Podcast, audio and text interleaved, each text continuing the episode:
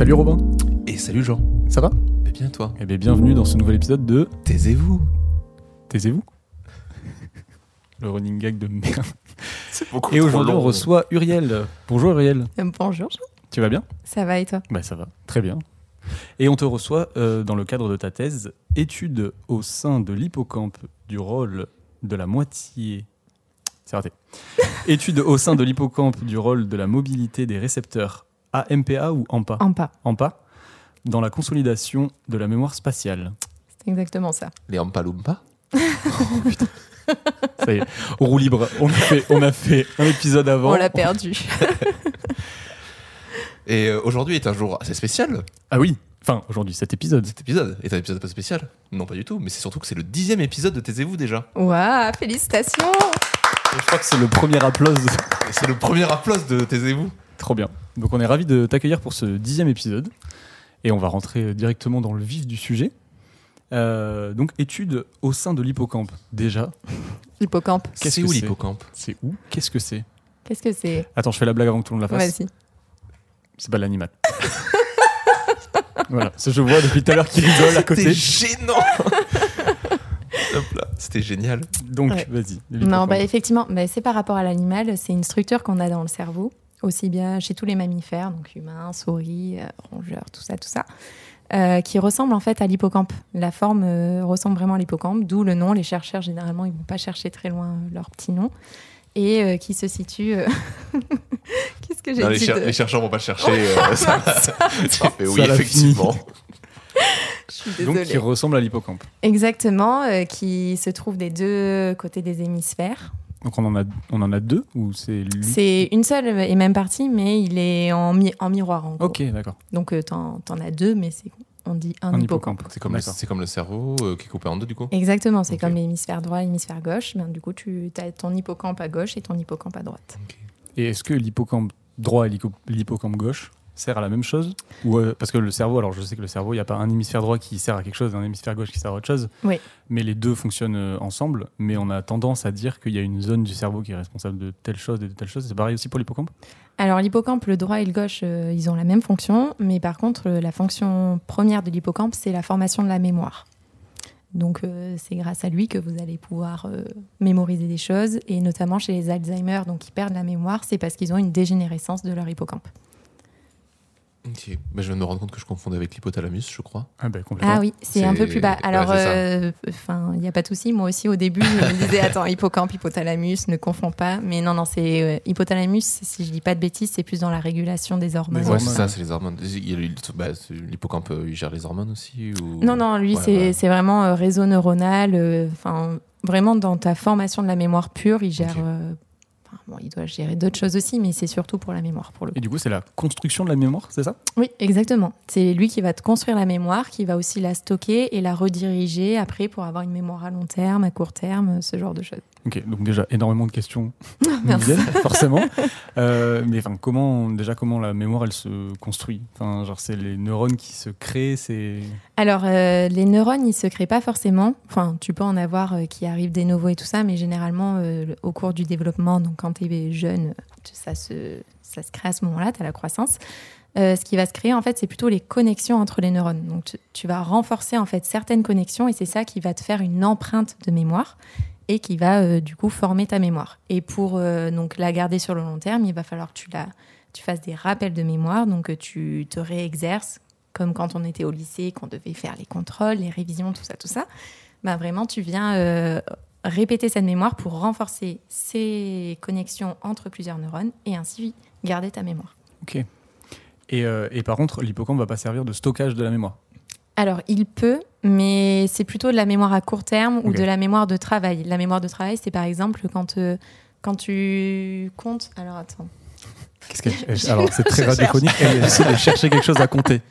Le nombre de Euh, tasses. Non, mais par exemple, quand tu as les étoiles dans le ciel la nuit, euh, si tu te dis, ben tiens, je vais prendre un- une petite portion et essayer de compter combien tu as d'étoiles, tu dois te souvenir de combien tu as compté d'étoiles jusqu'à maintenant pour continuer ton compte. T'es Ok, d'accord ouais, Pour faire 1, 2, 3, ben ça, c'est la mémoire de travail. C'est la mémoire vraiment à court terme où tu as besoin, euh, ben, en un instant T assez Hmm. euh, court, de te souvenir de ce qui s'est passé avant. Mais après, la mémoire à long terme, normalement, est redistribuée vers d'autres régions du cerveau. c'est ce que j'allais te demander. euh, La mémoire à court terme, c'est en termes de durée, c'est genre quelques secondes du coup. Ça peut être quelques secondes, on considère quand même quelques secondes à quelques minutes. Ok, d'accord. Ok, bon, ça déjà c'est très clair.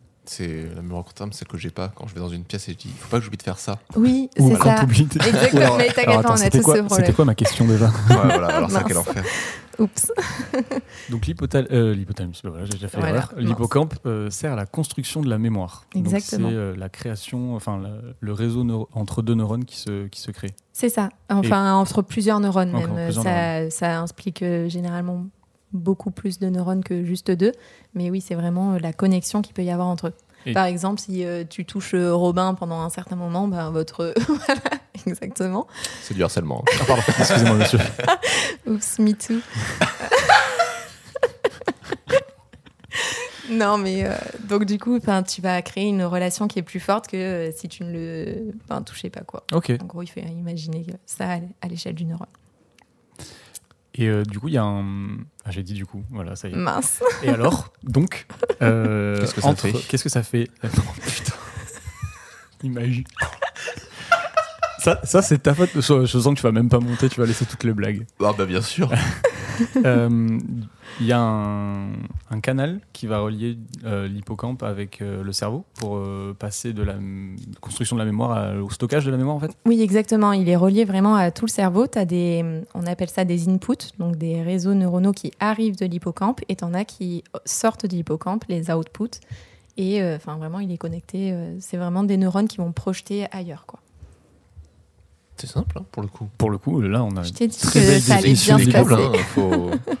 Tu Exactement. branches l'input sur l'input, le- ok Ouais, non, mais c'est ça. En audiovisuel, typiquement, euh, bah, Voilà, il y a un c'est typiquement. Ah bah, c'est exactement ça. C'est quand tu branches deux câbles ensemble, ben, tu vas avoir une connexion qui se fait. Ben, la mémoire, c'est pareil. Ok. Est-ce que le cerveau, ce serait pas un ordinateur en fait? Ouais. J'adore. le- Vos yeux sont vides. Je sais même pas comment relancer là-dessus, c'est ça le Mais problème. sur le rôle de la mobilité des récepteurs en pas. Mais qu'est-ce que c'est les récepteurs en pas déjà?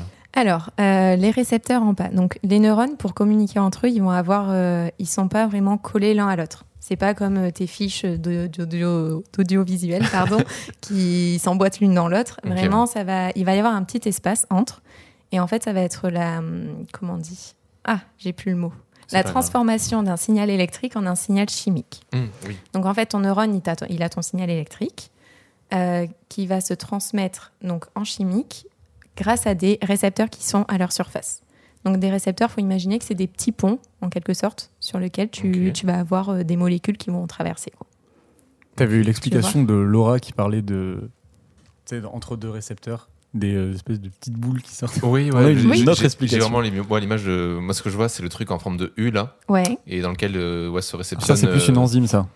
Euh, alors oui, enfin, tu les- peux avoir euh, enzyme, mais tu peux avoir le récepteur effectivement qui vient, la- enfin comment on dit, le ligand du récepteur, la molécule qui le reconnaît, qui vient se fixer au récepteur. Ouais. Donc effectivement, tu peux avoir ces formes Et de qui, envoie U du- et- qui renvoie le signal électrique après derrière. Exactement. Mais en fait, donc ça, c'est une première partie. Au niveau du neurone, en fait, il faut que tu imagines que ça, c'est un canal.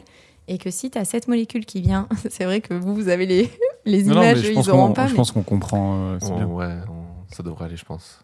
Et que donc si, pardon, si tu as ce ligand qui vient se fixer, vu que c'est un canal, il faut que tu imagines que du coup, ton canal, il est à, euh, à l'état fermé, sans cette molécule. Dès que la molécule vient se fixer, il va s'ouvrir.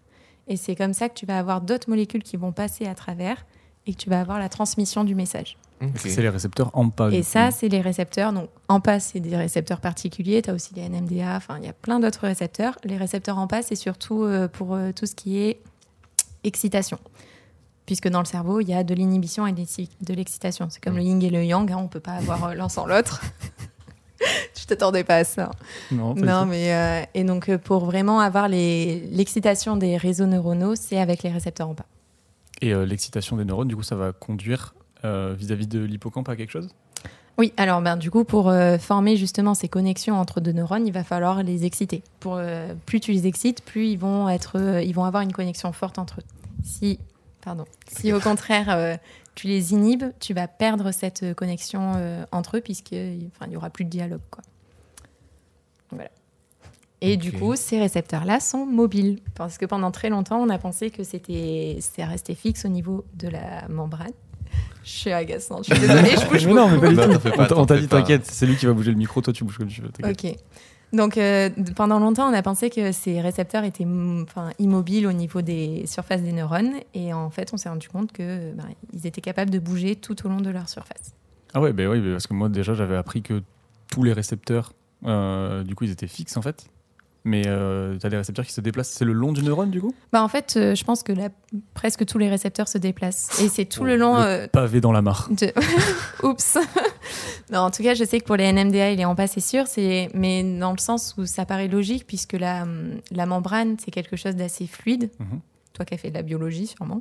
Robin, peut-être pas. euh, donc, euh, La bio, j'avoue, j'ai toujours, ça a toujours été un peu compliqué. Y a Sur- pas de surtout euh, la biologie humaine. hein. Bah, les, les, récep- enfin, les récepteurs ils sont sur les, les neurones. Et euh, c'est les, les neurones, c'est des cellules en fait. Mm.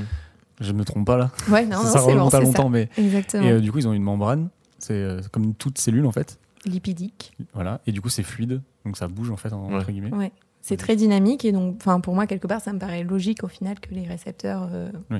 bougent. Donc, ça m'étonnerait pas que tous les récepteurs, euh, au final, soient, soient de type Mobile. mobile. Quoi. Ok. Et gén- généralement, même l'état euh, de base, c'est la mobilité et pas l'immobilité. C'est d'autres protéines qui vont venir bloquer les récepteurs pour qu'ils soient euh, mobi- immobiles. Pardon. Ah oui, d'accord. Donc en fait, de base, ouais, d'accord. C'est quelque chose qui va les rendre immobiles. Ils sont pas immobiles, ils vont Ouais. se déplacer. En tout cas, pour les, bien- en- les Ouais. récepteurs en pas, c'est vrai que je veux pas euh, jeter le pavé dans la mer, comme tu dis, mais... mais voilà. Je suis désolé, mais genre, j'ai vraiment du mal à visualiser ce que c'est un récepteur pas. J'essaye de, de- Donc- dessus depuis tout à l'heure, mais. Donc, tu essayes, soit tu visualises un canal, Ouais. Donc par exemple deux, deux parties qui sont collées l'une à l'autre et qui, est capa- qui peut s'ouvrir, et du coup, dans lequel tu as des choses qui passent. Si canal, ça te va pas, tu peux imaginer un pont. Comme les ponts-levis, par Mhm, exemple, tu ouais. imagines ben, un pont, c'est là où, as des... enfin, où tu peux passer en voiture, à cheval, à calèche, tout ce que tu veux. Et du coup, ce qui passe, euh, ce qui passe sur ce pont, c'est les molécules, et ton pont, c'est le canal. Ok. Et il peut euh, s'ouvrir et se fermer. Et ces récepteurs, ils sont sur les, sur les neurones euh, dans l'hippocampe, Dans tout le cerveau même. dans tout le cerveau. Pas D'accord. que l'hippocampe. Nous, on, a, on étudie principalement l'hippocampe, mais euh, ça, ça se trouve dans tout le cerveau. Ok. Et en fait, dans... du coup, ce qui passe sur ces fameux ponts, c'est euh, le signal chimique. Hmm. Exactement. Et, ce qui est en dehors du pont, ça va être le signal électrique. Donc en Ouais. gros, tu as deux signaux électriques. Euh, soit ça passe et donc du coup c'est inhibé quand on veut plus l'information électrique. Soit c'est excité quand on veut que l'information électrique passe d'un neurone à un autre. Exactement. C'est ça C'est ça. Est-ce que tu visualises un peu mieux? En fait, l'action, je la visualise, mais c'est comment ça se présente en fait. J'ai un, peu du mal à voir. euh, Après, je pense que c'est difficile à se représenter vraiment comment ça se passe. Ouais, Il faut une représentation schématique euh, de la Si chose. tu veux, oui, je te sûr, fais un dessin. on prendra, on prendra Ah, le on, dessin. prendra, on prendra le dessin et puis on le mettra ouf, hein. sur le Discord ou sur. euh, À la fin de l'épisode en off, on fera un petit, un petit dessin pour que les gens puissent voir aussi. Pas de souci. Parce que j'avoue, ouais, c'est. En gros, l'information doit passer, euh, et l'information électrique doit passer par des récepteurs ouais. pour qu'elle puisse. euh, C'est ça. Oui. Alors, imagine par exemple là avec ton corps humain. Oui. Genre ta bouche, c'est par là que rentre la nourriture ou la boisson. Oui. Ben, T'imagines que quand elle est fermée, t'as rien qui rentre. Quand elle est ouverte, ben, tu peux manger, tu peux boire et tout ça. Donc c'est comme, Ouais. un- c'est comme ton canal en fait, Mais c'est ton vraiment- récepteur. Autant, tu vois, genre, c'est vrai, la, le tra- la transmission de l'information, je comprends. Ouais. J'arrive vraiment bien à le visualiser. Mais c'est vraiment genre, mais en fait, c'est genre, ok, je vois ce truc, mais c'est où, comment, et c'est tout ça, Ah, en fait, qui c'est me perturbe. En fait, c'est le, tout Alors, ce qui t'en tourne as- autour de ça. T'en as des tonnes, mais faut que tu les imagines partout sur, euh, partout sur ta cellule. Donc c'est comme si tu les avais partout sur ton corps, que tu avais Ah, plein de petites ok. bouches sur, ta, sur ton corps qui, qui Mais bougent en un. permanence. Oui, c'est ça, il n'y en a pas un non, par il y en cellule. a pas un, il y en a, partout, il y en a plusieurs. ouais. C'est pour que toutes les cellules puissent communiquer entre elles en fait. Exactement. Il y en a un par cellule, en fait. Oh là, Non. t'en as plus. Non, il y en a beaucoup plus. Ok. ouais. Non, mais je veux dire un euh, pour euh, chaque cellule, plutôt. Non, non, enfin, Ah ouais. il faut plus que tu imagines ça comme des clusters de, cas de récepteurs en pas. Et tu as plusieurs clusters à la surface d'une cellule. Ok. T'en as vraiment, honnêtement, je pense que euh, je veux pas euh, dire de bêtises, mais ça doit se compter en milliers ou un truc du genre. Ok. Il y en ouais. a vraiment beaucoup, beaucoup. Après, le plus important dans ces récepteurs, c'est, comme tu dis, tu as, le fonctionnement et la façon Mm. dont, ça- dont, dont l'information se transmet. Euh, la visualisation en tant que telle, c'est pas ce qu'il y a de plus important, je pense. C'est vraiment de Non, non, savoir comment ça fonctionne. tu vois. Et du coup, comme tu as visiblement. euh, euh, Enfin, comme tu as compris euh, comment ça fonctionne, je pense que c'est déjà. euh, Mais c'est ouais, chose. c'est c'est juste que ça Tu sais, on est sur des trucs qui sont. Enfin, Oui, c'est obscur et c'est très petit en le plus. micro. J'ai vraiment du mal avec ça. Genre, c'est quelque chose, c'est. C'est c'est- ouais, c'est abstrait. C'est Bah ouais, c'est très abstrait. peut être abstrait. ouais. Y a pas Surtout quand, tu, je t'en veux pas. surtout quand on te dit que t'en as des milliers et milliers dans la tête, euh, tu Oui. ah, ok, bah, comment c'est possible C'est ça. Non, mais ça, je, je commence à voir le truc qui se dessine un peu dans ma tête. Donc, ça. je Ok. commence à une bonne à le chose. voir. Nice. Et donc, c'est ces récepteurs euh, en pas qui sont Ouais. responsables de la, mémo- de la consolidation de la mémoire spatiale ou pas? Alors, pas vraiment. Euh, disons que c'est Attends, déjà avant mémoire spatiale, ah, mémoire spatiale. Et, Bon, cons- la- et consolidation aussi. Donc, Qu'est-ce qu'on entend par consolidation dans la mémoire, tu as trois étapes. Tu as l'apprentissage, la consolidation et le rappel. Ce qu'on appelle apprentissage, c'est euh, par exemple ben, quand tu étais au lycée, que tu étais en cours. Tu apprends, tu as tes informations qui viennent, tu apprends. La consolidation, ça va se passer pendant la nuit, pendant qu'on dort. Et notamment, les rêves ce sont, enfin, font partie de la consolidation et tout ça. C'est ton cerveau en fait qui va se rejouer plusieurs fois les informations qu'il va vouloir retenir ou au contraire oublier ce, que, euh, ce qui lui semble pas important. Quoi. sans en être conscient. Sans en être conscient, oui. Il fait euh, le tri. euh, après, tu as la mémoire euh, émotionnelle, donc forcément, ce qui te motive d'autant plus, tu le retiens plus, puisque ton cerveau va se dire Ah, ça, j'ai bien aimé, donc euh, je vais me le rejouer à fond, et inversement. Et après, tu as le rappel de la mémoire, qui, par contre, euh, ça, ben, c'est soit directement le lendemain pour les mémoires à court terme à l'échelle humaine, Mhm. Ou euh, à mémoire à long terme si tu te le répètes plusieurs fois. Enfin, donc, c'est revoir son cours, euh, les examens, tout ça, tout ça. Et donc, mémoire spatiale, Ouais. c'est la mémoire euh, dans l'espace. Donc, par Mm. exemple, quand tu vas d'un point A à un point B, donc de ta maison à ton boulot ou ton labo ou, ou ton école, ben, tu retiens euh, ton environnement. Le chemin que tu dois prendre, à force, tu retiens euh, bah, comment tu dois, euh, quelle rue tu dois prendre. Tous les détails qui font. Voilà, que la boulangerie à gauche, euh, l'intermarché à droite, ce genre de choses. Ça, c'est la mémoire spatiale. Et moi, j'avais entendu quelque chose par rapport, alors, donc c'est certainement par rapport à la mémoire spatiale. Il y a différents types de personnes. C'est-à-dire qu'il y a des personnes qui vont se dire, alors là, c'est euh, tout droit, à droite, à gauche, Mm. et tout droit. Et il y a des gens, comme tu dis, ils vont dire, alors là, c'est la boulangerie, du coup, ici, il faut que je prenne par là. Ouais, Euh, ensuite, euh, là, il y a cette maison de cette couleur, donc je sais que c'est par là. C'est ça. Donc ça, c'est deux mémoires spatiales différentes et il y en a certainement beaucoup. Alors, euh, je crois qu'il y, a- non, je crois qu'il y en a que deux. J'ai plus les noms, honnêtement. J'avais eu un cours à Barcelone, mais je ne Oh là sais là. plus euh, ce que Ça c'était. cale le fait qu'elle voyage. Non, mais oula. En gros, euh, effectivement, tu as des gens qui se prennent comme repère eux. Donc, au fur et à mesure qu'ils avancent, c'est là qu'ils vont se dire bon, ben là, je dois tourner à droite, là, je dois tourner à gauche. Et t'en as qui euh, se prennent pas comme repère, mais qui re- prennent en gros une carte comme repère dans leur tête Mm. et qui se disent ben là, oui, il, faudra, il faut que je tourne à droite là, à gauche là. Ok, mais je vois C'est exactement. La ce première que ça- personne et la troisième personne. Non, c'est plus. euh, Enfin, moi, là, comment je le vois dans ma tête, c'est plus comme. euh, tu sais, quand tu choisis dans un jeu, quand tu as une, une mini-carte, euh, tu vois, et genre, Ouais. tu peux soit décider que elle, elle Ah. bouge ou que toi, tu bouges sur la mini-carte, Mm. tu vois. Ça, ok, ouais, je vois ça. ce que tu veux dire. ouais, ouais. Et donc, ça, Carrément. c'est- et donc, toi, tu travailles sur la mémoire spatiale. Exactement. Mais Ok. chez les souris. Chez les souris, on embrasse Laura. J'étais obligé. Du coup, ça se passe bien ta thèse. C'est horrible. Écoute, ça va. hein, mais... Ok, donc tu travailles sur la mémoire spatiale donc des souris, mais forcément applicable du coup euh, à l'humain. Oui, ouais. Après, euh, c'est plus, on est plus sur de la recherche fondamentale, à vraiment comprendre les mécanismes Mhm. de plasticité qui se passent. Euh, mais je sais plus ce que je voulais dire. Mais de travail. ok, sur la mémoire de, de travail, donc non, sur la mémoire spatiale et et enfin comment quel est le but donc du coup de, de, de cette thèse? Euh, donc nous, c'est vraiment de comprendre euh, ben, ce qui peut affecter cette consolidation de la mémoire. Et donc on travaillait énormément en collaboration avec, euh, avec le laboratoire, je ne sais pas si on doit dire les noms, ou Si, pas, si, tu peux, vas-y, ok, hein. de Daniel Choquet, qui, qui est un peu parmi les, les, les grands scientifiques qui ont découvert que les récepteurs n'ont pas bougé.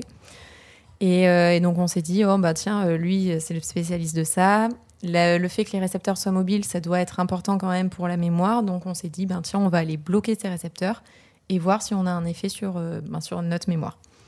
Et donc euh, pour ça, on fait des tests sur les souris comportementaux où on va en fait être dans un labyrinthe en Y. Et donc la souris va devoir apprendre à alterner entre les deux bras au bout. Donc on- elle part du bras euh, du bas, donc du bas du Y. Et elle doit aller soit dans le bras de gauche, soit dans le bras de droite pour aller chercher une récompense euh, alimentaire. Et, euh, et donc elles apprennent au fur et à mesure à alterner, soit aller dans le bras gauche, soit aller dans le bras droit. Pardon. Et, euh, et elles apprennent ça euh, très très bien. Euh, le lendemain, elles, enfin, elles consolident pendant la nuit. Le lendemain, elles, elles y arrivent très bien. C'est toujours, pour la même souris, c'est toujours à gauche ou toujours à droite? Ou ça alterne? Non, on alterne à chaque fois en fait. Ok, donc elle comprend que c'est faut- une fois à gauche, une fois à droite. à Exactement, gauche, il faut qu'elle comprenne ça. Donc au début, bien évidemment, elle se trompe, elle va presque que à gauche ou presque que à droite. Mais, euh, mais au fur et à mesure, elle, com- elle commence à comprendre, ah ben Mhm. tiens, euh, été à gauche la dernière fois, donc il faudra que j'aille à droite la fois d'après. quoi. Et donc du coup, on est allé bloquer les- la mobilité des récepteurs à ce- enfin, pendant ces tests-là pour voir si on affectait donc la mémoire. Et en fait, on s'est rendu compte qu'on n'affectait pas l'apprentissage. Donc la souris, pendant la première journée, apprenait très bien la règle. Mais quand elle allait dormir et qu'on bloquait les récepteurs, euh, ben, on avait le lendemain, en fait, c'est comme si elles avaient oublié. Elles devaient euh, réapprendre tout de nouveau. Et par contre, euh, enfin, elles apprenaient bien derrière. Mais du coup, on s'est vraiment rendu compte qu'on avait un effet sur la consolidation, mais pas l'apprentissage de la mémoire. Ok. Et moi, c'est là où je trouve que ton sujet est passionnant, c'est que tu vas du coup travailler de, fait sur le sommeil en fait. Oui, c'est ça. Ça, je trouve ça, je trouve ça ouf. ça va, Robin? Ça va, ça va. Le pauvre, j'ai l'impression qu'on le perd. Je suis désolée. Non, non, mais c'est- non, non, ça va. En vrai, c'est c'est juste que dans ma tête, je pense que c'est en train de me dire à la fin, faut que je résume. Mais non, mais déjà. Non. Mais euh, du coup, j'essaie de bien tout visualiser. Ça, en fait, ça, me- ça me fait penser un peu à. à merde, euh, des fleurs pour Algernon. Où ils font beaucoup cette expérience sur, du coup, sur les souris, à, la- à les faire- à leur faire faire le labyrinthe. euh, Ouais. J'ai l'impression que c'est un peu le, ce cliché de l'expérience ouais, du- de la souris. Et du coup, ça, ça, ça me- ça me fait pas mal écho. Il de, faut qu'elle apprenne le chemin. Et si elle arrive à ressortir régulièrement, ça veut dire qu'elle a appris. Ouais. Et si à chaque fois elle, re- elle se replante, c'est que du coup, il y a un défaut dans cette consolidation de la mémoire. Quoi. Oui, c'est ça, Ok. Exactement. Et donc ça, après, on extrapole au fait que euh, à, à l'humain en fait, et à sa mémoire spatiale euh, et à son apprentissage en tant que tel en fait.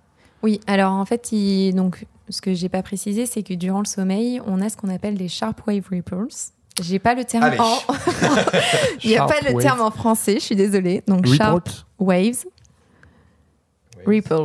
R-I-P-L-E-S. Et en fait, ce sont des oscillations à très haute fréquence que tous les mammifères ont. Et donc ça, c'est pendant le sommeil. Et c'est grâce à ça, en fait, qu'on va consolider la mémoire. Parce que ces oscillations à haute fréquence, il faut que tu imagines, sur un, un temps, par exemple, on va prendre un, un cours de lycée. Ton cours, il dure une heure. En fait, la Sharp Wave Ripples, vu que c'est très très court, ça, va, te, pardon, ça va te compresser cette durée en millisecondes. Et en fait, ça va te rejouer ça plusieurs fois pendant le sommeil. C'est comme ça que tu vas consolider en fait ta mémoire. Et donc, vu que c'est chez tous les mammifères, effectivement, on extrapole euh, ce qui se passe chez la souris à l'humain, pour le coup. Après, il y a des études euh, qui sont faites sur les humains pour le sommeil et tout ça. C'est juste que c'est beaucoup plus compliqué. Oui. Mm. Bien sûr, on peut pas, euh, comme chez la, la souris, aller euh, implanter des électrodes dans le cerveau ou des drogues pour aller voir les effets Mm. qu'on a. C'est pas super éthique, quoi. Donc en fait, la... parce que tu, tout à l'heure, tu disais, euh, nous, on fait de la recherche fondamentale. Ouais. On est d'accord, la recherche fondamentale en neurosciences, ça va plutôt s'axer sur des études avec des souris. Et la recherche appliquée, on va être plus sur de l'humain du coup. Alors, euh, oui et non. Il y, a, il y a des recherches appliquées qui commencent quand même sur la souris, Oui, mais vraiment pour, euh, pour mimer euh, un problème qu'il y a chez les humains. T'inquiète pas, c'est moi, du coup, je dois faire que bouger, je suis désolée. Non, non, non, celle-là, c'était la. Le... En fait, c'est que j'essaie de trouver la bonne orientation du micro pour que quand tu bouges, ce soit pareil. Ok. C'est pour ça. En fait, c'est parce que je fais que ma machine. Donc du coup, appliquer, c'est euh, par exemple maladie d'Alzheimer et tout ça. C'est tu vas d'abord étudier le modèle murin et euh, à côté euh, les tissus humains qu'on peut récupérer et tout ça. Il y a des labos qui font ça. Mais oui, fondamental, c'est toujours que de la souris généralement ou des enfin, autres organismes modèles. hein, mais- Parce que là, on est d'accord, tu travailles pas sur une maladie en particulier? non, non. alors, ce qu'on appelle fondamental, c'est vraiment parce qu'on veut juste comprendre les mécanismes cérébraux, C'est comment euh, le cerveau fonctionne. C'est de l'exploration en fait. Exactement. C'est enfin vraiment de la curiosité euh, pure et dure. Alors Qui que appliquer, c'est Aider, vraiment euh, qui va aider la recherche appliquée après derrière forcément. exactement. À partir du moment où tu comprends euh, comment ça fonctionne, tu comprends aussi euh, quand ça ne fonctionne plus, quoi, Ouais. généralement. Voilà. Le pauvre. Là, il est en train de penser. Oh là là, je vais devoir résumer ça. non, mais c'est que c'est vraiment. En plus, tu parles de trucs, des fois, je suis en mode. Ça, déjà, ça a l'air d'être acquis pour tout le monde. Moi, je suis. en Non, non, mais, mais faut- et faut tu vraiment tu- pose tu les questions, il n'y a pas de questions bêtes. Pour le non, coup, non, oui, non, mais euh, je, je le sais. J'ai l'habitude. mais c'est vraiment genre le. Je sais pas, genre ça, ça me. Je sais pas, ça me. C'est c'est le cerveau, je pense, ça me, ça me terrifie. Je ne comprends rien au cerveau. Ah c'est- ouais. Mais Normalement, j'ai forcément des bases, tu sais, un peu partout, mais le cerveau, vraiment, je suis en mode. C'est dur. C'est parce que ça t'effraie peut-être. Ouais, peut-être un peu, en vrai, euh, sans vouloir faire de la psychologie, genre, euh, vraiment, genre, je pense que. T'as pas envie de comprendre certains trucs. le f- c'est pas que j'ai pas envie, c'est que vraiment, genre, je suis en mode, j'a- j'arrive pas, à le- c'est c'est trop. C'est trop loin, c'est trop obscur. c'est que des mots. En fait, en fait, je crois que c'est ça, c'est que c'est que des mots.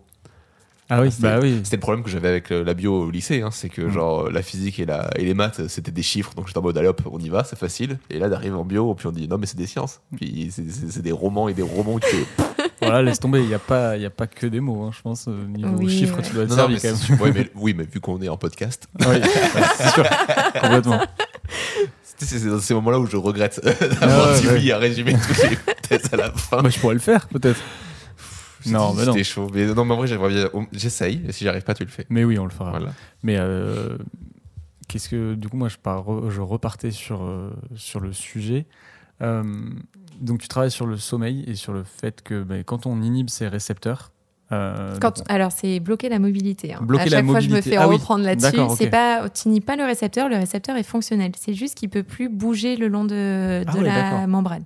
ah, donc c'est hyper intéressant en fait du coup. C'est là où le Oui. truc est. C'est là où on a un outil assez euh, fancy, comme on dit chez nous, où, euh, où le récepteur, il, il est toujours fonctionnel. C'est juste qu'il est plus capable de, de se balader comme il se baladerait en temps normal. Et est-ce qu'on sait s'il y a des maladies parce qu'on sait qu'il y a des maladies qui inhibent des récepteurs complètement? Mhm. Donc ça veut dire que les récepteurs ils fonctionnent plus pour le coup. Mm. Et est-ce qu'on sait s'il y a des maladies qui bloquent la mobilité des récepteurs? Ah, Pas à ma connaissance. Pas- encore, en fait, c'est après, euh, 'fin, Ça doit exister, du Ça coup. doit exister, hein, sûrement, comme. euh, à partir du moment où tu as un mécanisme, les Oui. pathologies, c'est des problèmes de mécanisme. Donc, euh, je pense que ça doit exister, c'est juste pas encore exploré. quoi. C'est limite préventif en fait à une découverte de, Peut-être. hein. De la on verra difficulté d'apprentissage quoi. Ouais, ouais. Ouais, après, peut-être euh, effectivement que les personnes qui ont des troubles euh, d'attention ou de mémoire, euh, il y a peut-être à creuser là-dessus, je sais pas. Et du coup en travaillant sur une thèse sur le sommeil, sur le- la neuroscience, la mémoire, tout ça, ça j'ai l'impression de poser la, plus ou moins la même question à chaque fois. Ça fait pas un peu Est-ce que tu transposes pas un peu sur ta vie en mode ah, putain je est-ce que mon sommeil est-ce que j'ai assez appris ce que j'ai que ce que j'ai Ah, appris la veille ou toujours un peu. eh ben, Ouais. Quand j'étais allée chez des. Euh, faire les opérations déclic, toi qui fais de la vulgarisation, tu en as peut-être entendu parler. En gros, c'est donc les thésards ou les scientifiques qui vont dans des lycées et qui parlent de leur science. Ah. Ah, si, c'est oui, super parler, intéressant. Et enfin, franchement, je le, à toutes les personnes qui aiment la vulgarisation, je le conseille totalement. Et donc, j'avais fait plusieurs interventions auprès de lycéens. Et du coup, effectivement, ils étaient en mode Oh, Mais du coup, j'ai rêvé de ça cette nuit. Oh, j'ai dit beaucoup du coup, là. Mais donc, j'ai rêvé ça de cette nuit. Euh, Ah, mais c'est pour ça, en fait. Et c'est vrai que tu le transposes forcément à toi parce que Mm. ben, le sommeil. euh, c'est toujours un peu, ben, ça fait rêver parce que tu rêves aussi et Ouais, ouais. tu es toujours un peu en mode euh, ah ouais, c'était peut-être pour ça, ou je sais pas. Moi, en ce moment, je fais des rêves horribles. hein. Ah. J'ai trop mauvais sommeil. euh, Ah. C'est ça doit être terrible. Je sais pas ce que mon cerveau retient du coup en ce moment.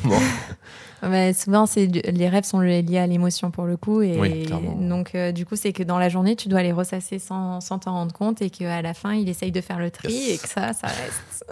Donc quand on rêve, c'est l'émotion qui rentre en, qui Ça rentre va, en jeu? Je pense, je pense. Après, euh, je suis pas experte euh, Non, non, dans les rêves, euh, hein, bien évidemment, mais, euh, mais dans tous les cas, pour moi, oui, c'est. Enfin, t'as toujours l'émotionnel. hein, euh, Mm. Enfin, Mm. Quand t'es jeune, tu rêves de ton crush. euh, Quand, quand t'es au boulot, ben, tu rêves boulot. Quand, euh, Ouais, quand t'es en mode euh, cours, cours, cours, examen, ben, tu rêves de tes cours, t'en peux plus. euh, Enfin, c'est énormément relié à ce que tu fais dans la journée, à l'émotion qui est a- associée à ça. Ben, S'il y a des gens qui travaillent sur les rêves euh, et, que, et que vous trouvez que soit c'est juste, soit c'est Ouais, pas forcément vrai, Allez-y, y a euh, pas de souci. venez nous en- Intervenez. venez nous en parler complètement. Non, non, carrément. Ok. Donc, Euh, tout à l'heure, tu disais euh, que vous preniez des souris parce que c'est compliqué de droguer des humains ou de leur mettre des trucs dans le cerveau et tout On peut dire ça comme ça, Ouais, je, je vulgarise. totalement. Vous vulgarisez, monsieur. t'as bien raison. Euh, du coup, pourquoi ne pas le tester sur, euh, sur, des, sur des humains qui sont déjà, tu vois, genre par exemple, tu peux pas droguer des humains, mais quel, quel impact, par exemple, pourrait avoir euh, certaines drogues sur, euh, tout, sur tout ton travail?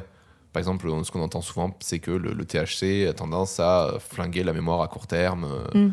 Et tout ça, est-ce que du coup, ne pas, pourquoi ne pas aller chercher des gens qui sont consommateurs de, de cannabis et d'étudier ça sur eux, du coup? Alors après, Beaucoup l'addic- trop du coup aussi. Ouais.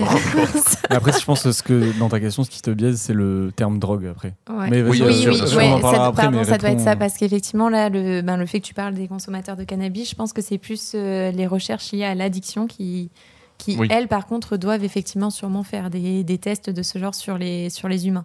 Ils font aussi sur les rats, les souris, on a énormément de d'addiction euh, pour, les, pour le sucre, pour Ouais, le le cannabis et tout ça. Euh, mais nous, c'est vrai que, enfin, c'est vrai que par le terme drogue, j'entends, euh, c'est des. Ouais, c'est des genres de molécules euh, inhibitrices qu'on utilise et tu sais jamais trop quel effet ça peut avoir. Donc au départ, vaut quand même mieux aller sur la souris que l'humain, euh, s'il s'est porté volontaire et qu'au final, ben, euh, tu lui, Tu lui Tu- flingues sa mémoire. ouais, tu lui flingues sa mémoire, voir son cerveau, c'est vrai que c'est c'est peut-être pas ouf non plus, quoi. En fait, doit, enfin, toi, de drogue, tu l'entends au sens euh, quelque chose qui va agir sur un mécanisme du cerveau? Oui, c'est ça, exactement. C'est vrai que nous, en... C'est un élément extérieur qui agit sur le cerveau. Ouais, C'est ça, pas exactement. C'est une molécule, c'est pas, euh, c'est pas les, les LSD, tout ça. Je sais, Oula, je sais, c'est- trop mignon comment Non, tu mais fait parce que je sais plus, j'ai plus les termes. T'as peur des drogues. les, psycho- les psychotropes Les- voilà, exactement, merci. euh, Ouais, exactement. Bon, en soi, les psychotropes, euh, on en utilise aussi en, en laboratoire, hein, pour le coup. Mais... Ça doit être fun le laboratoire souris. hein. Alors non, On les est drogue au très... sucre, au LSD. euh. Non, euh, c'est très cadré, hein, donc on Oui, peut pas non, faire n'importe quoi, mais oui, oui, non, c'est... T'imagines fausse manip et tout le labo est défoncé. Super. Oups, excusez-moi, Hop là. j'ai ouvert la bonbonne. Euh, ouais, ouais. Tu voulais poser une question alors, Moi j'ai un parallèle, mais c'est peut-être euh, un peu foireux. Mais- Ouais, essaye, Foire hein. comme d'hab. Essaye. Euh, Oh, mais non, pas du tout. euh, oh, attention. Non, mais arrête, arrête de dire que c'est Oui, foireux. et ah, faut arrêter de se flageller, voyons. Non, non, non, mais c'est pas, c'est pas tant de la flagellation, c'est juste que je me dis, je suis peut-être pas. Enfin, c'est plus que je suis en mode, je m'éloigne peut-être trop du sujet. Mais, euh, mais c'est que moi j'aime bien faire des petits parallèles avec le cinéma. Mhm. Et tout ce que tu me racontes, ça me fait vraiment beaucoup penser à Eternal Sunshine of the Spotless Mind. Ah mince, je connais pas. Tu l'as pas vu Je pensais que t'allais me dire Inception, je me suis dit, bon, ok, mais... Euh, non, parce qu'en fait, le, dans Eternal Sunshine, euh, il y a un Ah oui, tout c'est- petit peu de je vois où tu veux en ouais, venir. tu vois. C'est que le- le- l'idée, c'est que le, le héros, donc qui est joué par Jim Carrey, euh, veut oublier sa dernière relation euh, qu'il a eue. D'accord. Il veut l'effacer de sa mémoire. Il veut l'effa- tout voilà, simplement. et en fait, il veut effacer cette personne de sa mémoire. Et, euh, et ils font ça pendant son sommeil, du coup. Il endorme et ensuite, euh, ils lui mettent euh, bon, toute une machine de science-fiction, machin, truc. En plus, c'est Michel Gondry, donc c'est très. euh, Ça part loin. ça, part- voilà, Ok. ça part pas trop loin, en vrai. Ouais. C'est très beau, en plus. euh, c'est un super film. Oui. Non, mais je, le conseille je vais regarder ce soir. Voilà. Si tu veux je pleurer, pense. ah, le regarde pas toute seule. Oh non Alors, en vrai, moi, je l'ai battu après m'être fait larguer. Et ben, ça a Très renforcé mon expérience Oh, mince. cinématographique. C'est assez, c'est assez. Alors, c'est émotionnellement, c'est fort, je trouve. D'accord. Mais c'est c'est vrai que ça m'a fait penser à ça. Du coup, c'est bah, si tu le vois, Ouais. est-ce que, est-ce que tu, voilà, est-ce qu'il y a un parallèle qui peut se faire, qui expliquerait euh, comment on pourrait expliquer euh, que c'est ceci en fait? Bah, je, enfin, je C'est pense pas que. vraiment spatial du coup, mais euh, Non, non, mais c'est du coup par rapport à la mémoire, et je pense que Ouais. c'est totalement explicable par le fait que, comme on disait au départ, la mémoire, c'est des réseaux de neurones, et que si tu inhibes ces réseaux-là, enfin, les connexions qui sont spécifiquement liées à cette mémoire, bah, effectivement, du coup, tu perds la mémoire de cet être euh, aimé, euh, cher et tout ça. Comme dans la maladie d'Alzheimer, au final, c'est parce que ces, ces connexions ne se font plus, donc du coup, tu perds cette mémoire-là. Mais je pense que c'est faisable.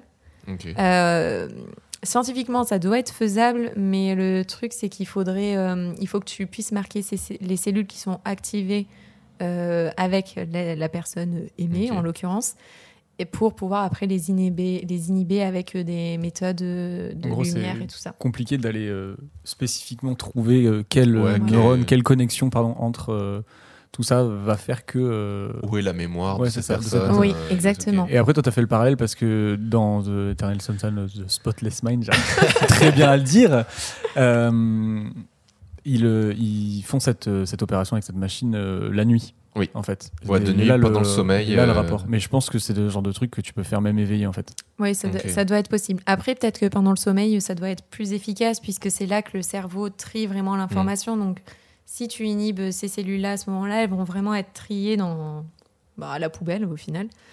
Et, euh, Poubelle des et neurones. non, euh, et non renforcées. Ouais, voilà, la corbeille, tu vois. tu fais un petit reset de temps en temps et c'est bon. Essaye de repérer comment ça peut être euh, fait de manière informatique le cerveau. Mais alors Et moi que- je pense que si tu veux te le représenter plus facilement, tu prends vraiment une connexion de, de réseau d'eau ou de réseau d'électricité, hein, tout simplement. Mm. Genre tu prends ouais. un château le d'eau métro avec ou un, quoi. un robinet et genre tu coupes entre les deux, t'as plus d'eau dans le robinet, tu vois. Genre c'est Mm. pareil. Mm. Et ben, la mémoire, ça, enfin la mémoire Oui, ou oui, l'apprentissage, des trucs comme ça, ça risque d'être un peu Ou pareil. les cartes, tu sais, de métro et tout ça, ben, pareil, si tu as des travaux à un moment, ben, t'as- cette ligne, elle est coupée et du coup, tu peux plus circuler Ok, de, ouais. de ton point A à ton point B. Alors faut faire tout le tour. euh. Voilà, exactement. et là, ça prend Donc, c'est plus de plus long. temps. Plus de temps. J'ai regardé une vidéo hier où, euh, voilà, je sors complètement du sujet, mais juste Pas de comme on parle souci, sur le vas-y. cerveau, j'ai regardé une, une vidéo hier où, euh, en fait, on a un liquide autour du cerveau qui s'appelle le liquide encéphalo-rachidien, Ouais, qui protège en gros le cerveau et qui empêche que le cerveau vienne se cogner contre la boîte crânienne. exactement. C'est Ouais. Ça te fait rire. incroyable, ouais, mais c'est- Non, mais c'est Parce que théoriquement, je me dis, mais si je fais ça, je devrais l'entendre là-haut. le, le liquide. Et, euh, et en fait, il y a des maladies qui font que tu as trop de liquide encéphalo-rachidien. Et euh, donc, tu as mal au crâne, puisque Ouais. du coup, c'est l'eau qui vient se comprimer. Bah, pas Ça de fait l'eau, de hein. la pression, Ça fait de la pression, et c'est ça qui fait Et, euh, que c'est douloureux. Voilà. Et en fait, ce qu'on ce qu'on fait, c'est qu'on utilise un petit canal qui vient se déverser euh, je ne sais où euh, dans, le, dans le corps pour enlever ce liquide que tu n'arrives pas à enlever euh, toi-même. Et il y a un gars, pendant 30 ans, en fait, son canal était bouché. Et à, le- à la- à un scanner, Ouais. ils se sont rendus compte qu'en fait, le liquide encéphalorachidien avait remplacé euh, l'espace qu'occupait le cerveau et que Oh. le cerveau s'était mis à la place du liquide encéphalorachidien. Ouais, C'est-à-dire que j'avais le entendu cette Le histoire. mec avait perdu 90% de la surface de son cerveau, qui s'était comprimé contre sa boîte crânienne, et il avait une vie euh, normale. Il n'avait pas un QI hyper élevé, il était à 70 de QI, alors c'est pas non plus euh, enfin mauvais, Mm. tu vois, Ouais. mais euh, ça montre genre euh, le- la plasticité, l'élasticité du cerveau. Enfin, je trouve ça Ouais. ouf. Ouais. juste, vu qu'on en était dessus, je voulais juste euh, partager euh, le truc, c'est ouf. Genre tu vois la radio, tu fais, mais il y a rien dans ta Mais tête. what Il y a vraiment juste Ouais. le bord. Mais je me souviens de cette image, fou. je l'avais vue aussi, j'avais trouvé ça, mais ouf. Pour revenir euh, à ton sujet de thèse et à ta thèse, donc on a bien compris, euh, enfin on a compris que le, que le but c'était euh, fondamental, c'est-à-dire c'était de l'exploration. C'était pas, tu vas pas répondre réellement à une question comment soigner une maladie, comment. C'est plus la compréhension de mécanismes qu'on a découvert récemment, à savoir la mobilité des récepteurs euh, en bas. Exactement. Où est-ce que ça en est de cette compréhension? Et ben, du coup, euh, enfin toutes les, les manips que je vous ai décrites, notamment, euh, donc on a, on a vraiment montré pour le coup que si tu bloques euh, cette mobilité des récepteurs en pas, non seulement ça affecte ta consolidation de la mémoire, mais en plus ça affecte la plasticité cérébrale. Et là, je, je regarde Robin, mais plasticité cérébrale, Oui. qu'est-ce que c'est que ce truc? C'est si un mot compliqué pour quelque chose qui est pas très compliqué. Ouais, c'est ça. C'est pas si facile, c'est pas super facile à expliquer en termes d'image. Euh, pour le concours, ma thèse, notamment, ce que j'avais pris, c'était le ressort magique. Je sais pas si tu vois ce que c'est. Oui, ouais. C'est le truc quand t'es gamin là qui tombe des escaliers, qui peut s'allonger à l'infini ou quoi. Bah, la plasticité cérébrale, faut que tu imagines en fait que c'est la, la capacité que tu vas avoir soit euh, d'engendrer énormément de- d'informations ou au contraire de ne pas du tout en engendrer et, euh, et voilà quoi. Je sais pas si c'était clair. Bon, ça, Si, si, globalement. ça va. Et euh, vous avez euh, donc mis en évidence le fait que la mobilité des récepteurs a donc influencé l'apprentissage, mais est-ce que vous avez aussi essayé euh, d'inhiber les récepteurs, mais pas leur mobilité? Pour Alors, avoir je- une sorte de témoin en fait. Ouais, euh, c'est oui, on a, on est tout à fait en train de faire ces, ces expériences-là en bien. contrôle, pardon. Et euh, donc, ce que j'ai vu pour le moment, c'est qu'on a des défauts d'apprentissage, mais mais du coup, on peut pas conclure sur la consolidation en elle-même parce que, ben, vu qu'on injecte au tout début de notre tâche et qu'on voit un effet sur l'apprentissage, Hmm. si les souris ne sont pas capables d'apprendre, le lendemain, du coup, elles sont censées réapprendre. Mais, Ouais. euh, Donc du coup, le, le- le truc là, si je te suis, c'est que en fait, la, mo- la mobilité de ces récepteurs, elles vont permettre d'apprendre le jour. ouais. Euh, si elle est inhibée, ils vont quand même, à- les souris vont quand même apprendre leur tâche. La Mhm. nuit, elles vont l'oublier. Mhm. Le lendemain, elles vont pouvoir réapprendre. Ensuite, elles vont oublier tout ça.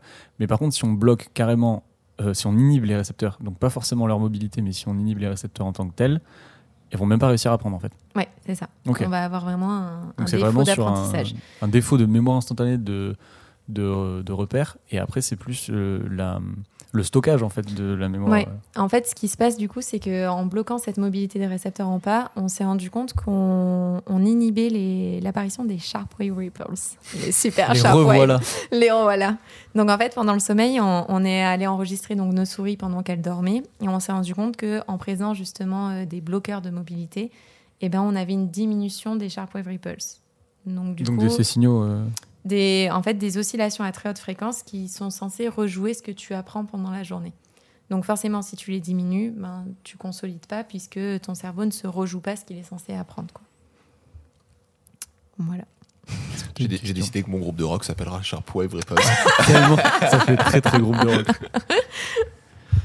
Donc, euh, est-ce que tu as des questions euh, Robin Moi, j'en avais d'autres après, plus sur, la, plus sur la thèse euh, au niveau perso. euh, oui, ouais, c'est plus sur euh, comment, euh, comment ça s'est passé ta thèse. euh, parce qu'on rappelle, tu es en troisième année. Quatrième. Quatrième? Ouais, ouais. Quatre années en neurosciences? Ouais, on Ah. ressent généralement. Alors, on, est, on a les contrats sur trois ans et après, tu demandes des prolongations ou quoi. Généralement, en neurosciences, on fait quatre ans. Et en plus, avec le problème euh, Covid, tu as dû avoir une rallonge. J'ai eu une rallonge de six mois et en fait, j'avais demandé une prolongation euh, de un an et je l'ai eu. Donc, du coup. euh, Un an et six mois, du coup. Donc non, enfin ça, au final ça m'a fait un an total, donc c'est juste un arrangement entre l'université et, euh, et la bourse que j'avais eue pour un an. Du coup il y a six mois qui est payé par l'université et six mois par euh, le LABEX, ils appellent ça. Donc, quatrième année, là. Ouais, quatrième année et dernière. Dernière. C'est du courage. La Ouais. soutenance, c'est pour quand? Euh, normalement septembre, donc euh, je devrais Ouh. pas tarder à écrire. Ouh. La fameuse étape de l'écriture. Tu vas passer ton été à écrire. Voilà, non, je vais essayer d'anticiper pour avoir août au moins quand même. Ah ouais Tranquille. tu rêves. Comme ça, je pourrais aller en festival. Mais non, c'est fermé. Ouais, bah ouais, ce sera toujours pas d'ici là, je Non, pense, pense. Euh, donc, comment s'est passé ces quatre années? Ça, ça Euh, va? alors, euh, comme, on- comme je dis toujours, il faut penser que c'est une course d'endurance et pas un sprint. Parce Mhm. que généralement, la première année, c'est vrai que les gens, bon, t'es super motivé, t'es super content et tout, il n'y a pas de souci. Pour peu qu'en plus, tu la chance d'avoir beaucoup de résultats. Moi, c'était Mhm. mon cas la première année, c'était génial, j'avais plein de résultats. La deuxième année, du coup, à contrario, ça a été très, très difficile. Ce qui est des fois l'inverse. hein. En- Oui, Pour si- s'il y a des gens qui veulent se lancer dans la thèse ou qui commencent, euh, c'est normal en première année de rien avoir. Voilà, et c'est généralement ça vient après. Donc au contraire, quand ça t'arrive la première année, la deuxième année, ça peut être très dur parce que ben, tu es habitué à produire beaucoup de résultats et qu'au final, ben, la deuxième année, T'as pas grand-chose. Euh, bon, après, moi, personnellement, j'avais une rupture compliquée aussi, donc euh, ça a été vraiment l'enfer. Je me suis dit, oh là là, comment je vais me sortir Fallait de là pas de cette deuxième année de thèse. Ouais, voilà. Bon, au final, on s'en sort bien. Et après, troisième année, quatrième année, ben voilà, le, ça suit le cours. Je pense que ce qui est important, c'est quand même de varier aussi euh, les techniques qu'on va voir. Ou, enfin, après, je parle pour les tests de sciences. hein, Enfin, sciences dures, je sais jamais, molles, Ah là là, voilà. sciences naturelles et sciences humaines et sociales. On se Ouais, fait mais- bâcher pour ça. mais- Non, mais parce que moi, je n'avais jamais entendu dur et molle. Et c'est. On m'en a parlé récemment. Je me suis dit, bon, ok, c'est le nouveau terme. Mais... Bah non, en fait, c'est un vieux terme apparemment. D'accord. Bon, bah, du coup, les. C'est un terme de boomer. On nous a dit euh, Sciences Molle, c'est rabaissant. euh, Oui, Bah alors que oui, vraiment mais- pas. hein. ouais, ouais, ouais, mais- Je pensais pas mal en disant ça. Mais... Ouais, je me, je me doute. Pour moi, la théorie, c'était que les sciences dures, c'est les sciences qui sont carrées, tu vois, genre où il y a des Ouais, règles. genre maths et que et les tout. sciences molles étaient plus voilà, des trucs où ça- il y a un facteur ça humain qui les Genre biologie. voilà, mais- Oui, non, je pensais plus... aussi. Et encore biologie, il y a quand même pas mal de non, règles, biologie, c'était sciences dures. hein. C'était vraiment sciences naturelles. Bon, bref. Et, euh, et donc, Donc, du coup, en euh, sciences, en euh, sciences naturelles, naturelles. Attends, mince. Qu'est-ce qu'on disait déjà de tu disais que tu voulais varier les techniques, les choses Oui, comme oui, il faut penser. Enfin, franchement, il faut essayer au maximum de varier euh, tout ce qu'on peut en fait, parce que moi, je sais que en fait, ce qui m'a, ce qui m'a déprimé pendant ma deuxième année, c'est que pendant deux ans, deux ans et demi, j'ai fait toujours, toujours, toujours la même chose en fait. Au bout d'un Ouais, moment, t'as à faire du travail à la chaîne. Voilà, Mm. et alors que en- si tu es en sciences, en fait, c'est pour être stimulé, pour faire de nouvelles choses et apprendre aussi de nouvelles techniques. La thèse, c'est super important d'apprendre Mm, mm. ben, plein de techniques. C'est à ce moment-là qu'on peut expérimenter, voir ce qui nous plaît et tout ça. Donc, euh, je conseille vraiment aux thésards de pas se limiter euh, sur un, un seul truc. Quoi. Ça peut être euh, compliqué, c'est sûr. De... Ouais. Enfin, d'essayer de se mettre en danger un petit peu sur des choses où on n'est pas sûr que ça fonctionne.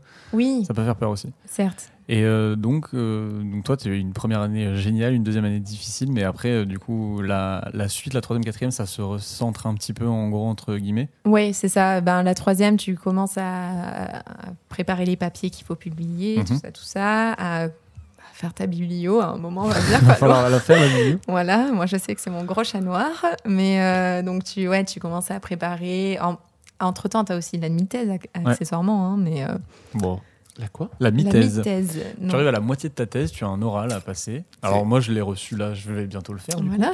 Euh, mais j'ai deux pages à écrire. Je pensais qu'il fallait écrire un rapport, Non. donc pas de rapport. Mais moi, j'ai mes investisseurs, je leur avais fait un rapport, donc j'ai déjà quasiment ma mi-thèse de prête.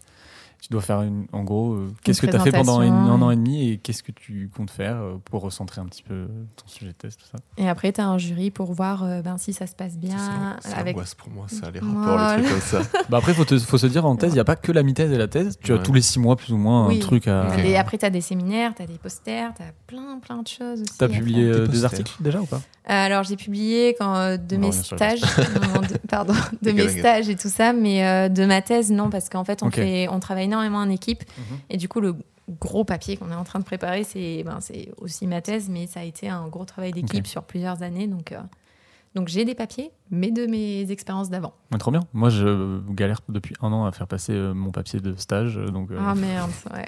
C'est ouais, un peu la dure loi des- des, révisions, quoi. Et donc, tu vas poser la Pardon. question sur ce qu'était un poster. Ouais. Ah, Et Eh oui, ben, parce que toi, pour, pour euh, le- du coup, euh, le grand public, on va dire, euh, un poster, c'est une affiche. Ben, c'est quasiment la même chose. D'accord. Je te laisse expliquer si tu veux. non, ben enfin, en gros, euh, par exemple, on prend le, le poster d'Arc là euh, que je vois. Enfin, Très bonne série. donc du coup, ça, enfin, ça te présente euh, en gros, bon, de quoi ça parlait tout ça. Donc nous, en science, c'est juste que sur une affiche comme ça, tu vas ben, parler de ton sujet, présenter tes, tes résultats pour euh, pouvoir en fait en discuter avec la communauté. en gros, ça va être un truc hyper rapide. D'un coup d'œil, normalement, tu Mm. dois. Un, un bon poster, c'est d'un coup d'œil, tu peux comprendre de quoi ça parle et euh, surtout où ça veut en venir pour que tu- si tu croises le, le- la personne qui a fait ce poster, euh, tu peux lui poser les questions et avec son poster, il te répond aux questions que tu peux lui poser. Voilà. En fait, c'est ma thèse en format A2. Exactement. Voilà, exactement. Thèse en C'est format ça. A2, c'est exactement ça. Exactement Faut ça. renommer ça maintenant comme ça. C'est plus mon poster, c'est moi ma thèse en format A2. Moi, j'en ai fait un par an pour mon stage. Ça, c'est cool. C'est bien, carrément. Et euh, donc, ta thèse donc, se passe finalement. euh, Enfin. Oui, bon, il y a toujours. Honnêtement, je pense que dans toutes les thèses, il y a un moment où tu as un coup de mou, forcément. Mais, euh, mais au final, enfin, tu en tires quand même que du positif. Et je Mhm. pense que l'expérience en elle-même te forge aussi euh, ben, le caractère, te donne une méthode de travail aussi euh, particulière euh, qui est assez recherchée. Bon, après, maintenant, il faut la reconnaissance du doctorat, mais ça, c'est autre Ouais, c'est autre chose. chose. Moi, j'aime bien poser la question de savoir si. euh, parce que c'est hyper intéressant, je trouve, euh, euh, comment les gens. euh, Ta relation, euh, avec, ta thèse. ah ouais, la relation avec la thèse. C'est-à-dire qu'il y en a des gens, tu sens vraiment. Nous, par exemple, Xavier, moi, c'était celui où je trouvais que c'était le. Entre guillemets. Le plus passionné de son sujet, je Ouais. fait. Moi, je ne pouvais pas faire une thèse si le sujet me passionnait pas et Mm. je m'en fous de ce que je fais. Genre, c'est euh, la thèse, la thèse, la thèse. tu vois. Ouais. Est-ce que moi je sais que c'est des fois ça me passionne, des fois ça me, ça me Ouais, honnêtement. ouais, bah du oui, coup j'y oui. vais j'y vais un peu plus comme un travail. Ouais. Il y en a ils trouvent ça dommage. Il y en a euh, voilà on a interviewé aussi Johan qui lui avait un travail à côté. Il était chauffeur Deliveroo en plus de Oui, sa thèse. j'ai ouais, j'ai- j'ai entendu Toi tu le- personnellement tu l'aperçois comment du coup ce travail de thèse? Euh, alors moi le truc c'est que au tout départ mon choix je m'étais dit pareil genre non faut que le sujet me passionne à tout prix et en fait en faisant mes stages au fur et à mesure je me suis dit le sujet c'est bien mais l'ambiance dans l'équipe c'est quand même vachement Mhm. important Mhm. surtout dans la thèse le rapport que tu peux avoir avec ton, tu- ton tuteur que ben ça soit pas un rapport de merde que la personne soit présente si t'en as besoin enfin qu'on te rabaisse pas qu'il y ait une bonne ambiance dans l'équipe je pense que c'est aussi super important et généralement c'est pour ça qu'on conseille de faire le master 2 ben, dans le laboratoire où on veut faire la thèse.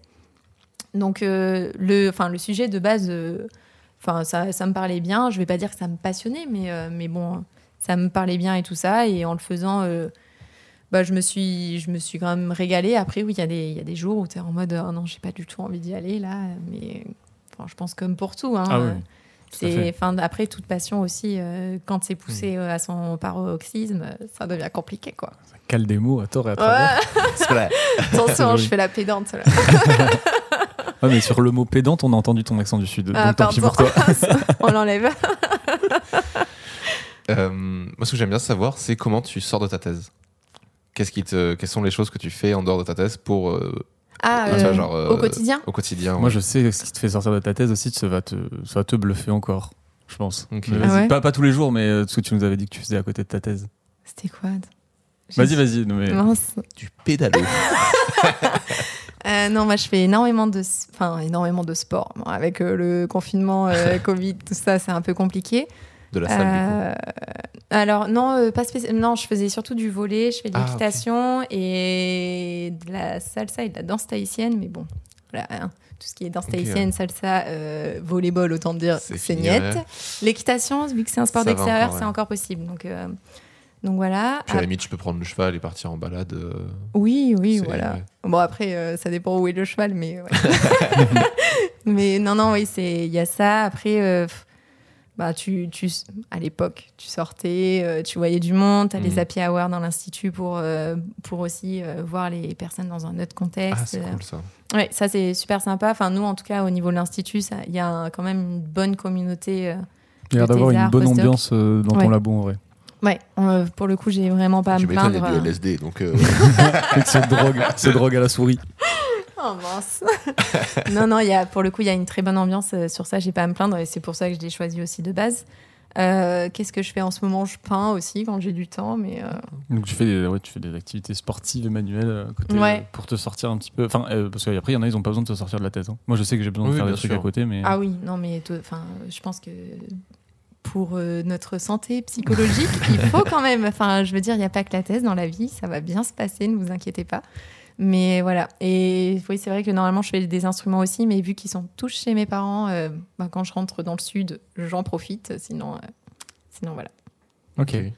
Ok. Putain, on va dire ok en même temps. Ouais. non mais attends, je, je crois que je me, je me trompe de personne du coup. C'était pas toi qui faisais euh, des, euh, des colos aussi? Si, ah, Ah, mais si, voilà, totalement. mais oui, j'ai ça oublié.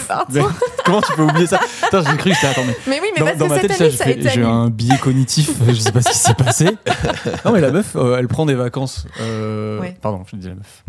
Non, mais t'inquiète. Cette thésarde prend ses vacances pour aller travailler en colo avec des enfants Exact. Quel de enfer. 17 ans. Ah Oui. ouais Ouais, Pas les petits, en plus, Non, hein, non, les- ouais, mais oui, mais En vrai, c'est c'est. peut-être plus. Et après- les Franchement, ouais, c'est vraiment plus sympa. Et après, tout à l'heure, tu m'as demandé, mais comment tu fais pour faire euh, des trucs euh, à côté, comme le podcast ou l'audiovisuel? Tu animes des colos, euh, donc s'il te plaît. Oui, mais c'est sur, le, sur les vacances, c'est autre chose que le temps libre. En Ah ben, plus moi, c'est pas thèse. le temps libre. Des Temps fois, libre, des fois, je prends des, des fois, je prends des vacances pour euh, faire des projets à côté, tu vois. Ok, c'est vrai, c'est vrai. Mais ouais, donc euh, du coup, elle anime. Pardon, j'avais éteint mon casque.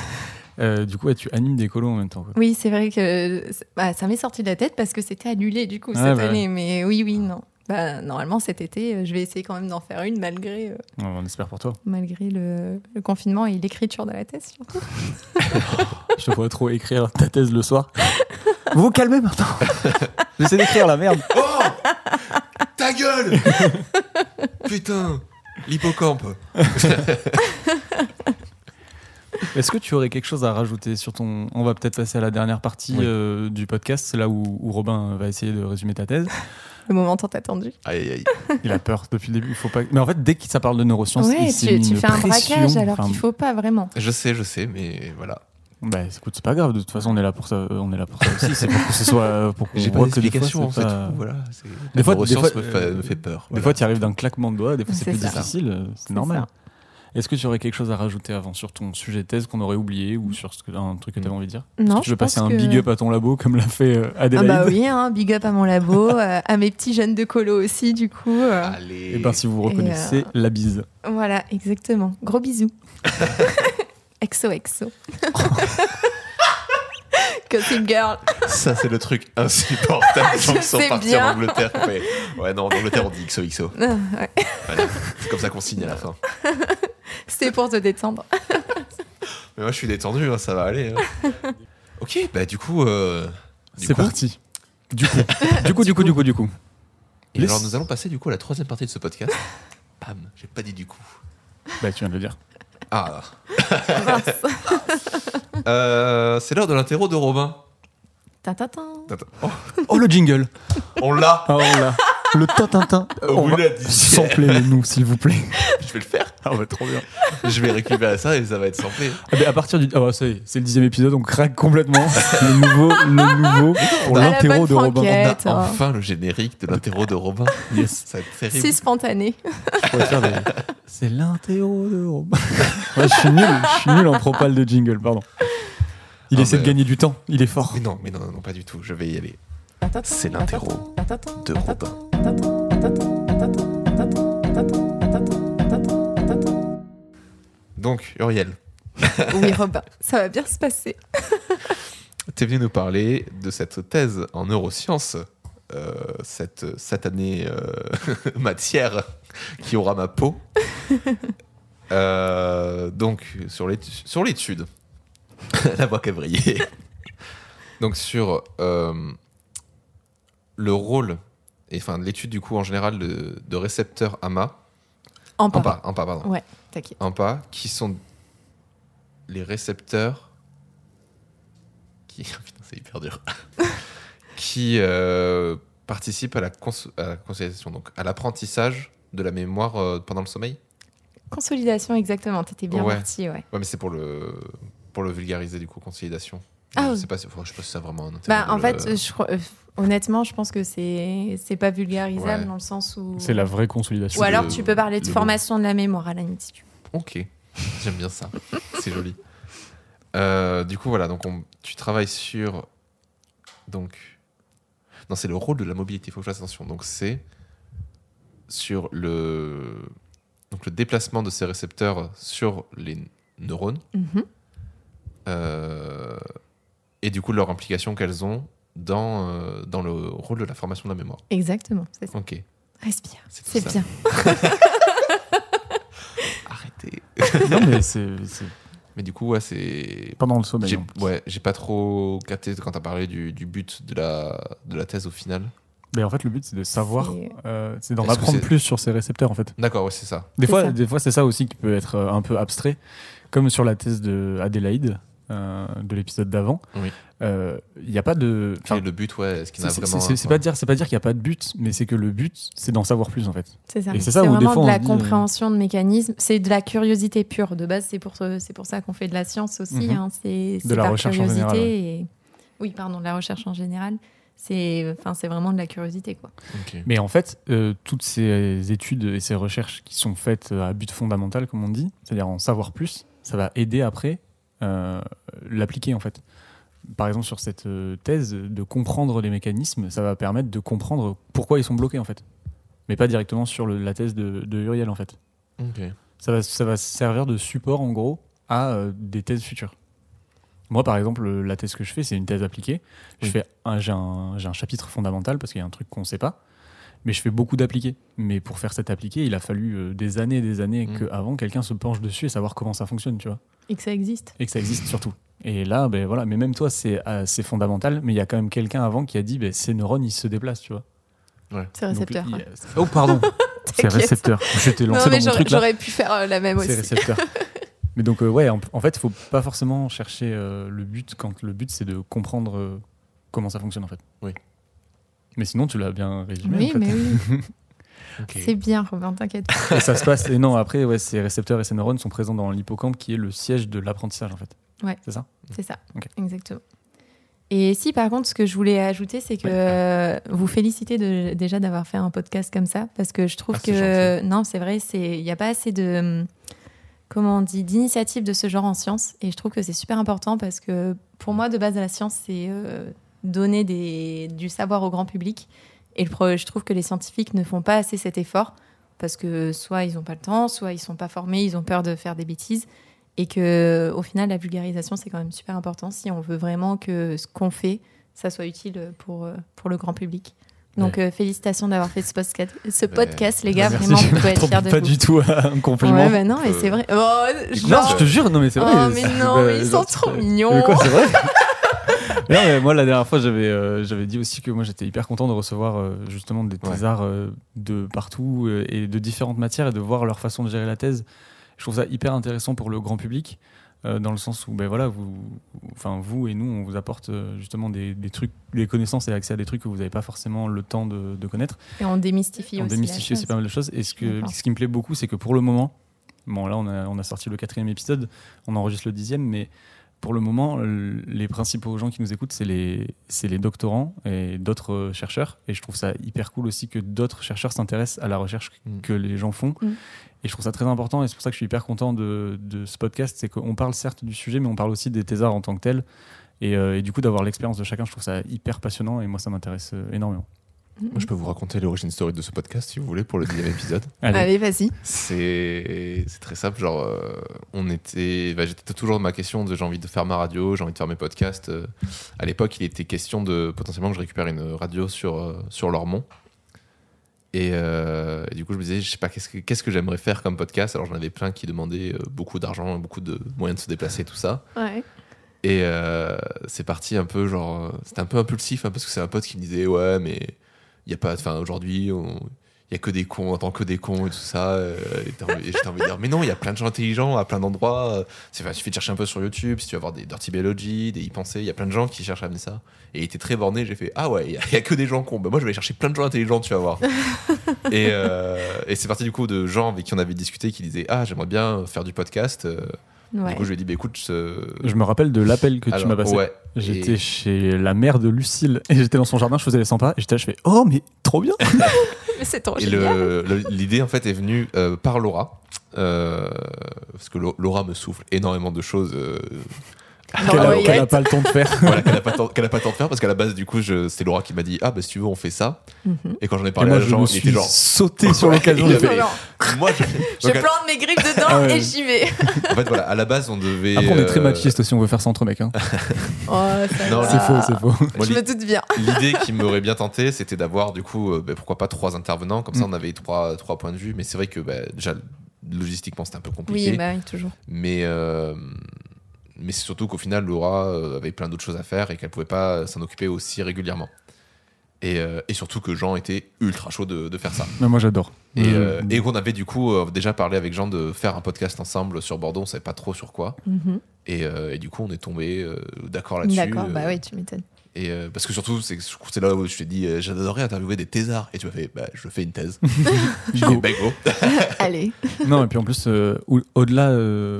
Enfin, faut, faut, faut qu'on dise la vérité aussi, c'est qu'au-delà de, de transmettre euh, la connaissance, euh, l'information, tout ça, enfin, à notre échelle, hein, évidemment, Mm. euh, juste on passe de trop bons moments. Quoi. Enfin, genre, Ouais. euh, nous, Non, on est là, on est derrière les micros, on parle à des gens qui, qui, ont, qui sont passionnés, qui racontent des choses. Et enfin, franchement, tu vois, l'émission, elle peut durer une demi-heure comme elle peut durer une heure. On apprend des choses, on est Ah bah content d'être avec les gens. et G, tout. hein, elle est au-dessus. Non, mais c'est c'est hyper intéressant et on est vraiment très content de vous proposer ce podcast. De ouf. non, c'est clair. Bah, merci en tout cas, les gars, vraiment. C'est bien, il faut, faut beaucoup plus d'initiatives comme ça. Ça arrive, ça arrive. je peux pas faire huit podcasts en Non, même temps. non, J'en ai mais déjà bien trois, c'est sûr. compliqué. Non, mais c'est juste pour encourager aussi les autres qui Mais parfois de ouf, ouais. ne veulent pas se lancer ou ont peur ou quoi, Bien sûr, bien alors qu'au final, c'est super important. Quoi. Et euh, n'ayez pas peur cacher, aussi. euh, oui. Ça a mis longtemps avant de se lancer. hein, je dirais. Ouais, oui. Oui. Mes deux, mes deux podcasts, enfin, taisez-vous, je pense qu'on en parle depuis presque euh, un an avant qu'on Mhm. ait vraiment fait les premiers enregistrements. Ouais, et puis Oui, il faut oui. se lancer au bout d'un moment aussi. Ouais, voilà, Genre on s'est dit allez go parce qu'au bout d'un moment euh, on en parlait, on en Oui, parlait. bah, c'est comme pour tout, tu peux toujours euh, trouver des ça, excuses euh, ou des, des retards. Le premier truc qui m'a Voilà. limité au début, c'était le, le matériel. Oui. Mm. Et après, ça a été de dire bon, maintenant que j'ai le matériel, comment on fait euh, Parce que bah, j'avais j'avais deux micros au début, puis j'ai fait ouais, mais on est trois, ça va être trop chiant, on va se passer le micro, euh, c'est relou quoi. Mhm. Donc, euh, donc voilà. Et euh, bah, du coup, euh, d'après ce que dit Uriel, le podcast a l'air très sympa. Donc si vous êtes un petit thésard et que vous osez pas trop parler de votre sujet ou que vous avez peur, n'hésitez pas. Euh, vous voyez, les émissions se passent bien depuis 10 épisodes. On passe vraiment de très bons moments. Et, euh, du coup, euh, n'hésitez pas à venir si vous avez envie de parler de votre sujet de thèse. Voilà, n'hésitez pas à nous rejoindre, n'hésitez pas à, à mettre 5 étoiles sur Apple Podcast. Ah, T'as pas TripAdvisor? Mince. Faudrait créer un compte TripAdvisor pour le podcast. ne me chauffez pas Je vais vraiment le faire. Et euh, voilà, donc n'hésitez pas, oui, non, à le partager autour de vous, à liker si on faut, s'il faut liker, mettre 5 étoiles s'il faut mettre 5 étoiles. euh, C'est ce qui nous, va nous servir à, à être bien référencé et à pouvoir Mhm. faire connaître le podcast euh, un peu plus qu'à notre petite échelle. Et partagez-le aussi. Et partagez-le, par- parlez-en autour de vous, euh, venez, rejoignez-nous sur le Discord aussi. Allez, viens, on est bien. Allez, venez. on est vachement bien ce petit Discord qui va servir à plein de choses, mais qui a du coup sa partie Taisez-vous, sur lequel vous pouvez du coup retrouver les thèses des gens qu'on a interviewés et euh, de la documentation sur ce qu'on a pu raconter en plus. Si Euh, tu as des choses à partager euh, sur ton sujet euh, accessible, euh, bah, tu, tu peux- enfin, tu peux dire euh, accessible à des neuroscientifiques ou accessible au grand public. Si tu as des choses à nous partager, des vidéos, des, des documents, des trucs comme ça. euh. Et si des gens ont des questions à poser à Uriel, euh, soyez gentils, soyez pertinents. Et puis on essaiera, euh, si Uriel a du temps, euh, de, de, de te les proposer pour que tu y répondes. Ça va. Et puis on te souhaite bon courage pour euh, l'écriture et la, suite et fin de, ta thèse. ouais. On va essayer. hein. Et vous, bon courage à vous, du coup, euh, pour la suite. hein. Bah, Eh, merci. merci. Eh ben, merci Jean. Merci à toi. Et à bientôt. À bientôt. À Ciao. bientôt.